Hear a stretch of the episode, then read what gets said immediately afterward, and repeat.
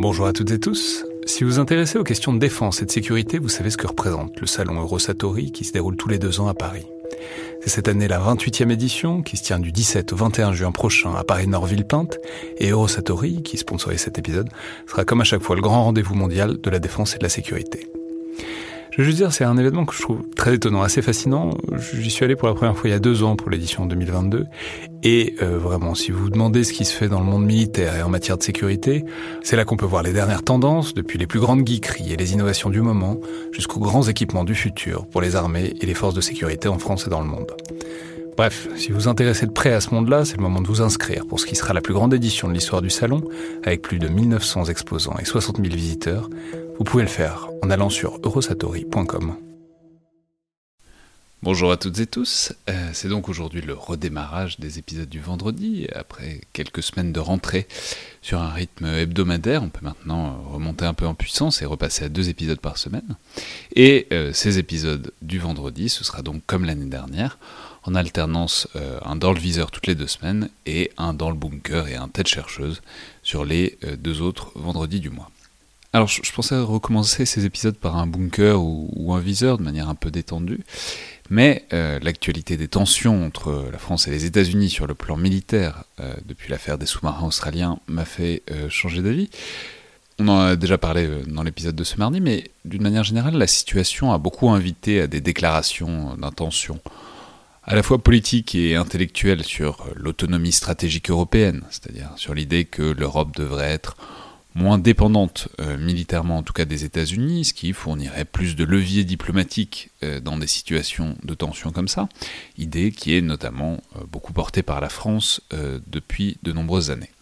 Et de ce point de vue, l'article dont on parle aujourd'hui avec Hugo Meyer, qui était enregistré bien avant cette actualité, donc évidemment on n'en parle pas directement, mais il s'y insère quand même parfaitement, et il invite beaucoup au débat, et remet pas mal les points sur les i sur les grosses limites euh, de cet objectif en montrant bien que ni aujourd'hui ni demain il est possible de faire grand-chose et de vraiment espérer défendre l'Europe sans l'armée américaine, ce qui est euh, tout à fait déplaisant comme perspective, mais évidemment tout à fait étayé aussi, et je renvoie d'ailleurs à l'article qui est librement consultable dans la description, qui se lit très facilement, si vous voulez avoir accès euh, au cœur de l'argumentation, les têtes chercheuses ne servant évidemment pas à se passer des articles de recherche dont on, dont on discute, mais à aider à y entrer. Je vais juste terminer en disant que c'est le début d'une série d'émissions, notamment les collimateurs euh, des deux prochaines semaines, qui seront consacrées à un thème qui est extrêmement central dans la réflexion stratégique actuelle, à savoir euh, le retour au conflit de haute intensité, les efforts et surtout les limites des armées françaises pour s'y préparer.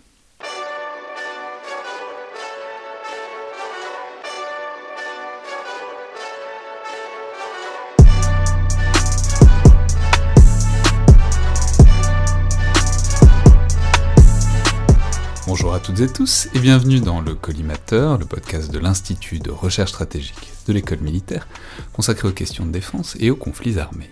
Aujourd'hui pour ce nouvel épisode des têtes chercheuses, donc le format où on s'attarde, on revient sur un article de recherche, sur sa méthodologie, sur ses conclusions aussi, et puis éventuellement sur les débats qu'il a pu déclencher, disons les controverses scientifiques dans lesquelles il s'inscrit. J'ai le plaisir de recevoir Hugo Meyer, donc bonjour. Bonjour. Alors vous êtes chercheur au CNRS, rattaché aux séries au Centre d'études et de recherche internationale de Sciences Po, spécialiste de la politique étrangère et de défense américaine et de la politique, disons, de ses conséquences notamment en Europe. Euh, et c'est précisément pour parler de ce thème euh, très exactement que vous êtes là aujourd'hui, autour d'un article qui, est, euh, qui a été publié donc au printemps dans la très prestigieuse revue International Security, coécrit avec Stephen Brooks, qui est professeur à Dartmouth College, intitulé Illusions of Autonomy Why Europe cannot provide for, the, for its security if the United States pulls back. Donc, illusion d'autonomie. Pourquoi l'Europe ne peut pas, euh, disons, se fournir sa propre sécurité, ne peut pas se suffire en matière sécuritaire si les États-Unis se retirent? Donc, c'est un article qui est excessivement intéressant et qui touche à quelque chose, à une inquiétude, en tout cas à des perspectives stratégiques, mais aussi à une inquiétude sécuritaire et stratégique depuis quelques années autour de la question de, bah voilà, si les États-Unis s'en vont, euh, se, disons, modifient au moins l'architecture de leur présence en Europe telle qu'on la connaît depuis la Seconde Guerre mondiale, qu'est-ce qui se passe? Est-ce que euh, la France, l'Allemagne, l'Angleterre, l'Europe d'une manière générale est capable de faire face à une menace stratégique? Et évidemment, la grande menace stratégique autour de laquelle vous axez euh, cet article, c'est la Russie, puisque notamment depuis le 2013-2014, c'est évidemment, peut-on penser, la menace, euh, disons, la plus directe sur l'intégrité territoriale européenne? Alors je vais dire tout de suite que Disons que l'addition est assez salée dans, votre article, c'est-à-dire vous faites un bilan qui est très euh, sévère, très net sur euh, ce que peut et ne peut pas l'Europe, et la réponse est qu'elle ne peut pas, en tout cas à l'heure actuelle, remplacer euh, l'assurance sécuritaire des États-Unis. Mais avant d'entrer dans le détail, puisque vraiment, vous, c'est pas seulement, c'est pas un essai, quoi, c'est vous, vous êtes allé dans le fond des choses et vous expliquez point par point ce qui ne marcherait pas. D'abord, peut-être expliquez-nous comment c'est venu cet article. Alors évidemment, il y a un contexte politique général. On sait que depuis 2016, disons, il y a un président américain qui a beaucoup fait euh, autour de l'idée que les États-Unis pourraient se retirer euh, de l'OTAN, enfin, si ce n'est de l'OTAN, en tout cas, qu'ils pourraient se désintéresser un peu de l'Europe, mais euh, ça s'inscrit sur un débat des idées plus générales et plus anciennes aux États-Unis. Donc, en quelque sorte, pourquoi cet article? Pourquoi avec Stephen Brooks aussi? Et quelle était l'idée derrière? Très bien, merci d'abord pour l'invitation. Donc cet article part d'un constat. Et le constat, c'est, euh, comme vous le disiez, que l'environnement stratégique en Europe a considérablement changé dans la dernière décennie. Donc d'une part, on voit une Russie qui est devenue de plus en plus assertive depuis la fin des années 2000, la guerre avec la Géorgie notamment, mais euh, surtout depuis 2014 avec la crise en Ukraine. En même temps, on a assisté à une polarisation croissante de la politique interne aux États-Unis, ce qui a créé des doutes croissants en Europe quant à la fiabilité à long terme de l'engagement américain sur le continent. Alors bien sûr, ces craintes ont été attisées sous l'administration Trump. Euh, mais, et, l'administration Biden cherche actuellement à retisser un petit peu les liens transatlantiques, mais il est vrai que ces inquiétudes en réalité précèdent l'administration Trump, et aujourd'hui il demeure des doutes quant à la crédibilité de l'engagement américain sur le long terme en Europe. Et une troisième dynamique, c'est que euh, depuis 2013, vous le disiez, la volonté européenne de poursuivre l'autonomie stratégique a été affichée de manière de plus en plus forte. Et donc, euh, tout cela soulève une, question qui nous semblait importante, c'est en cas de retraite totale des États-Unis du continent européen, est-ce que les Européens euh, pourraient-ils développer une capacité de défense autonome sans les Américains? Donc ça, c'est vraiment la question centrale que pose l'article. Et on se focalise sur un retrait total c'est-à-dire que les Américains retirent toutes les troupes, euh, les forces nucléaires et tout leur personnel de l'OTAN. Mais alors, ce qui est, fascinant, c'est que ça, s'inscrit dans un débat qui préexistait déjà, que je connaissais pas, enfin, en tout cas, auquel je connaissais pas du tout cette dimension. C'est un débat, c'est ce que vous appelez les, universitaires du restraint, c'est-à-dire des. En gros, c'est l'idée qu'aux États-Unis, depuis un paquet de temps, il y a des gens qui disent que, bah, en fait, les États-Unis investissent trop en Europe et que, bon, si on partait, au final, les pays européens se débrouilleraient pas si mal, ils pourraient, ils se motiveraient un peu, et en fait, euh, il y aurait, disons, il y aurait pas tellement de, on perdrait pas tellement en sécurité. Simplement, les États-Unis gagneraient beaucoup d'argent. En tout cas, ils pourraient le, redéployer ailleurs. Et c'est un débat dont je connaissais pas les dimensions, mais où il y a des très très grands noms qui en sont les, têtes d'affiche. Euh, par exemple, on, parle, on parle souvent de Barry Posen, c'est peut-être la tête de pont de ce, de ce courant, disons. Absolument. Et donc, il y a un débat aux États-Unis entre deux camps, disons, entre le camp des restraints, donc ce sont ceux qui prônent un retrait, un désengagement des États-Unis de leurs alliances dans le monde, notamment en Europe, parce qu'ils considèrent qu'en Europe, c'est la région où le plus facilement les Américains pourraient se retirer du continent européen, mais également au Moyen-Orient et dans une certaine mesure euh, en Asie-Pacifique de l'autre côté. Et les principaux auteurs sont euh, bah, Barry Pose, mais il y a également John Mersheimer et Stephen Walt, qui sont des noms très importants en relations internationales. C'est pas, c'est pas, enfin, vous, vous, vous dressez pas contre un homme de paille, quoi. C'est les gros noms des études stratégiques aux, aux États-Unis qui sont quand même sur cette position depuis un moment, quoi. Et oui, et en vérité, la grande majorité des chercheurs en études de sécurité aux États-Unis sont en faveur d'un retrait des États-Unis. C'est dans le débat académique en tout cas. Et de l'autre côté, il y a ceux euh, qui prônent un deep engagement c'est-à-dire c'est essentiellement euh, Stephen Brooks, mon co-auteur dans cet article, et William Wolfers qui considèrent que les États-Unis ont un avantage à rester euh, engagés dans le monde et à rester dans leurs alliances en Europe et en Asie-Pacifique. Alors on l'a dit, c'est donc euh, une hypothèse extrêmement maximaliste que vous étudiez, c'est celle de bon bah voilà, on plie les bagages et on s'en va, plus aucune troupe en Europe, plus aucune garantie de sécurité, d'ailleurs les États-Unis se retireraient de l'OTAN, enfin il n'y a plus rien. Et alors, on, discutera après ensuite de la crédibilité ou pas de ce scénario-là, parce mhm. que ça fait partie du problème. Mais si on reste dans cette hypothèse, quoi, bon, l'idée c'est qu'il reste l'Union européenne, en tout cas des pays euh, d'Europe, et euh, quoi? C'est-à-dire l'hypothèse de, ce courant du restraint, c'est que l'architecture européenne ou otanienne telle qu'elle existe déjà se mettrait en ordre de bataille et euh, permettrait de fournir les, garanties de sécurité face à une éventuelle agression russe en particulier. Alors, pourquoi est-ce que ça vous paraît pas crédible? Alors, oui. Donc, tout d'abord, pourquoi est-ce qu'on se concentre sur un retrait total des États-Unis? L'idée est que si même un retrait total des États-Unis, donc toutes leurs forces conventionnelles nucléaires, le personnel dans l'OTAN, si un retrait total des États-Unis ne permet pas, et ça c'est notre argument, euh, d'encourager les Européens, de pousser les Européens à développer une capacité de défense autonome, un retrait partiel, qui est un scénario plus vraisemblable bien évidemment, est encore moins à même de, pousser les Européens dans cette direction.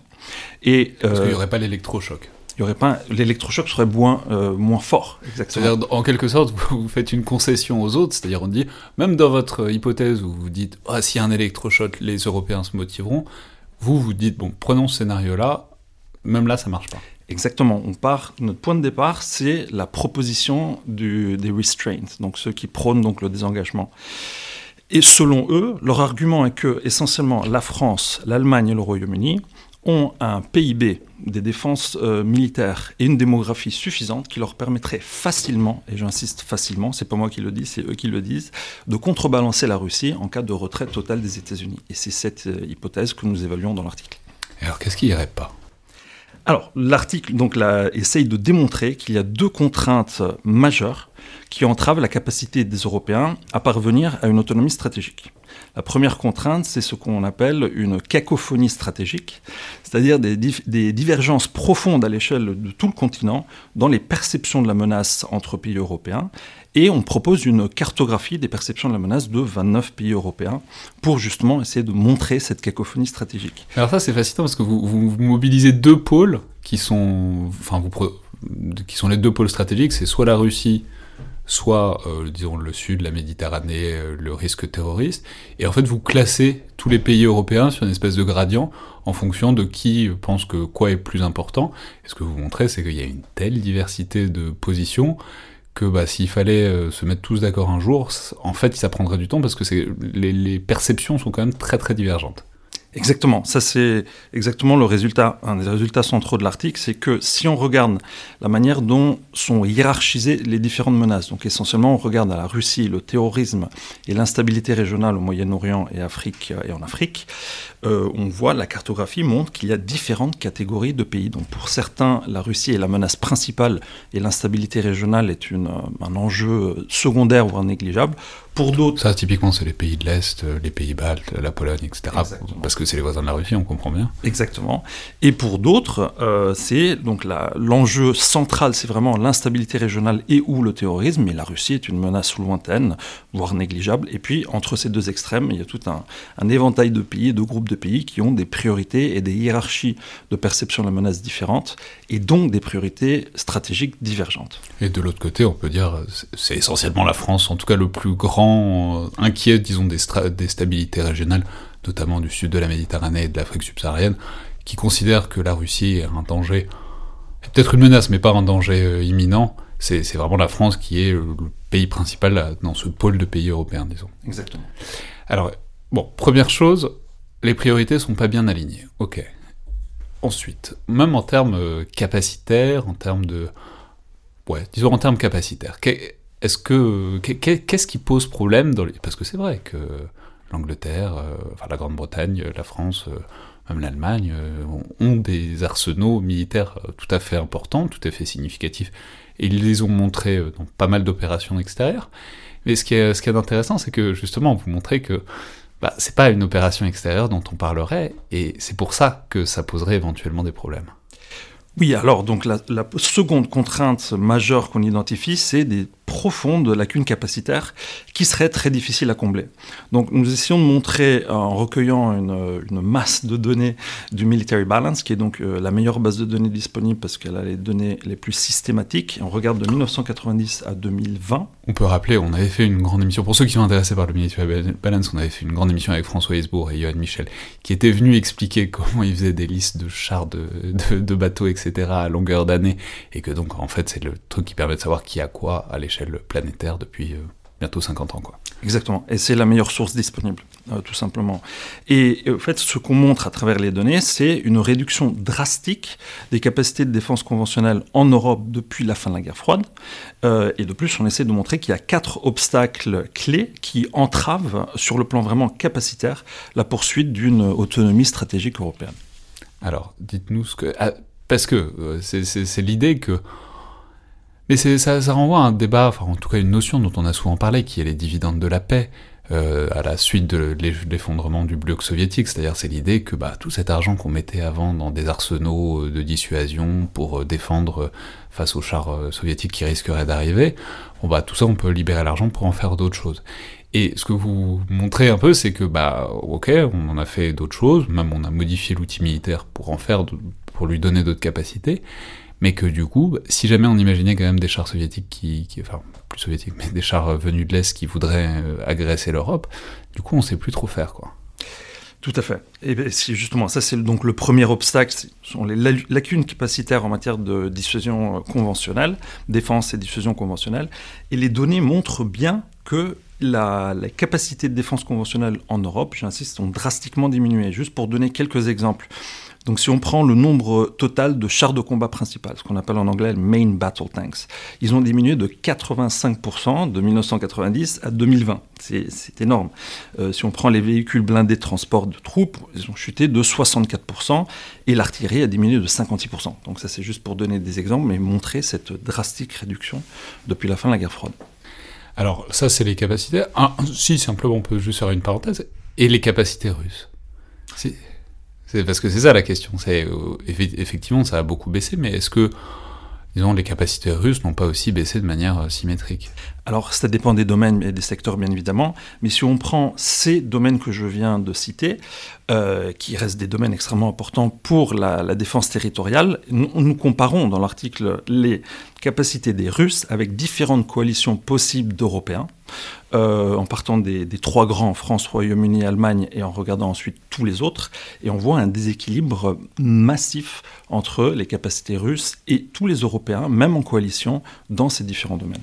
Euh, là où c'est aussi très intéressant, c'est qu'on sait que, ce que, le scénario dans lequel vous partez, c'est le fait que, en fait, on sait que, bah, en fait, la France ou surtout la Grande-Bretagne, qui a à un moment pensé supprimer complètement ces chars d'assaut ces dernières années, en font plus parce que pour des opérations extérieures, des interventions sur de multiples théâtres, c'est pas si utile que ça, notamment quand on a la supériorité, voire la suprématie aérienne, on peut frapper euh, très facilement avec des avions de chasse qui sont quand même très très performants.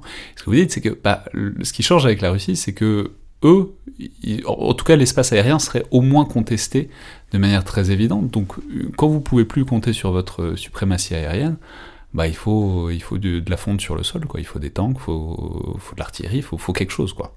C'est exactement notre point de départ, c'est-à-dire la, contestation de la suprématie euh, aérienne et donc regarder sur le plan euh, des capacités territoriales quel serait euh, l'équilibre des forces entre les Européens et les Russes. Mais alors, ce qui est d'encore plus intéressant, c'est qu'il y a le capacitaire, il y a les chiffres, etc. Mais vous allez au niveau supérieur, au niveau organisationnel, et là, ce que vous dites, ce que vous énoncez, c'est que en fait, le problème, c'est surtout que la coordination. C'est que la coordination, le guidage, etc., toutes ces choses-là sont en fait depuis très très longtemps assurées par les États-Unis et on le voit à chaque fois qu'il y en a besoin. Et du coup, si les États-Unis se retiraient, on ne sait plus ce que ça ferait. Exactement. Donc, euh, un deuxième obstacle, justement, c'est la difficulté de la coopération institutionnelle.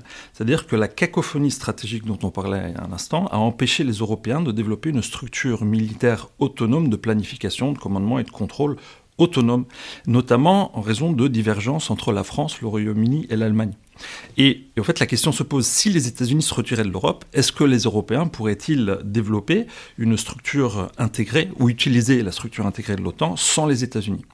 Alors, il y a différents problèmes. Donc, d'une part, il y a le fait que les États-Unis ont été la puissance hégémonique au sein de l'OTAN, et de ce fait, ils ont aidé à dépasser des euh, problèmes de coordination et des problèmes d'action collective au sein de l'OTAN. Et en raison des divisions stratégiques dont on vient de discuter en Europe, un désengagement américain amplifierait les problèmes de coordination et les problèmes d'action collective au sein de l'OTAN, en supposant d'ailleurs que l'OTAN ne survive. Et deuxième point, il est extrêmement improbable que des pays européens acceptent de se placer sous le commandement permanent d'un autre pays européen. Et je pense que ça, c'est un point qu'on souligne pas assez souvent. C'est-à-dire, euh, tant que c'est dans l'OTAN et que c'est les États-Unis qui décident et que éventuellement ça peut être un général de tel ou tel pays de l'OTAN, donc c'est globalement les États-Unis qui décident, pas de souci pour interagir sous un commandement unifié.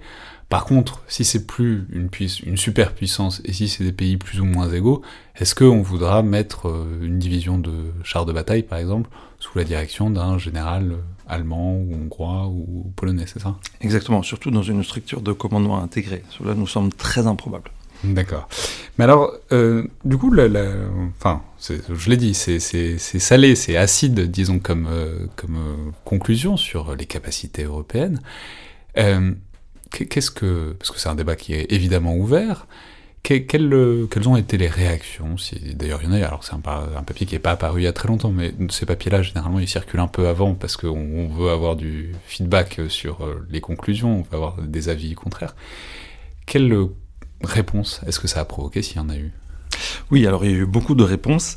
Et euh, d'ailleurs, avec mon co-auteur, nous sommes ravis de, des réactions à cet article. Notamment, Stephen Walt a publié un article récemment dans Foreign Policy où euh, bah, il critique notre article, ce n'est pas surprenant, où il souligne que, selon lui, euh, les contraintes que nous identifions ne sont pas des problèmes majeurs et que nous sous-estimons la capacité des Européens, justement en raison de leur PIB, leurs dépenses militaires, leur démographie, à facilement et autonomement contrebalancer la Russie. Et d'ailleurs, cela a euh, comment dire, entraîné un débat qui va se continuer euh, euh, dans l'année prochaine, notamment à l'International Studies Association, à la conférence, sur un débat avec Stephen Wald, Barry Posen et John Mersheimer, et moi, sur justement cette question. Et, d'autres Européens aussi. Ouais, mais alors, simplement si on reprend peut-être les, scénarios, effectivement, donc il y a l'hypothèse maximaliste, celle sur laquelle vous êtes parti, mais dans sa réponse, Stephen Walt, mais en avant que... Alors, il y a votre argument que l'hypothèse maximaliste, euh, c'est, euh, ça permettrait éventuellement, selon ces partisans-là du restraint, de provoquer un électrochoc européen. Est-ce que si une autre réponse, ce que beaucoup de gens pourraient vous répondre, c'est personne ne pense que les États-Unis vont disparaître euh, du jour au lendemain de l'Europe, et que si jamais c'était le cas, si jamais il y avait vraiment un désengagement, c'est-à-dire même Trump avec ses gros sabots n'a pas réussi à le faire et était loin de réussir à le faire, donc si c'était le cas, ça prendrait des semaines, des mois, des années, voire des décennies, et que, en quelque sorte, les Européens auraient le temps de mettre, disons, leurs préoccupations en ordre de bataille, si, si je puis dire, de s'accorder et de se prendre en main, en quelque sorte, pour euh, faire face à la menace stratégique que serait la Russie. Oui, mais alors je répondrai sur deux points. C'est premièrement, cela souligne une contradiction dans l'argument de Stephen Walt, c'est-à-dire que justement nous sommes partis de l'hypothèse maximaliste, qui est l'hypothèse même euh, que prônent euh, ceux qui défendent le restraint. Donc Stephen Walt lui-même a écrit, a écrit avec Barry Pose, John Mersheimer et d'autres, que justement faudrait retirer un retrait total. Donc nous partons de sa même hypothèse. Mais aujourd'hui, il dit non, non, mais au fait, euh, non, non, il ne faut pas partir d'un retrait total, il faut envisager un retrait graduel. Donc là, selon moi, ça met en évidence une contradiction. Et deuxième point, il ne discute pas, il ne donne pas de réponse aux deux contraintes majeures que nous identifions et aux quatre obstacles euh, au développement de capacités autonomes. Donc il néglige les contraintes centrales que nous identifions dans le papier. Donc nous attendons encore une réponse concrète et fondée empiriquement sur ces différentes contraintes et obstacles. Alors, mais là, c'est difficile, c'est intéressant, mais même méthodologiquement, c'est difficile de faire euh, de l'histoire en quelque... Enfin, on est, on est dans, dans, du contrefactuel, c'est-à-dire qu'est-ce qui se passerait si...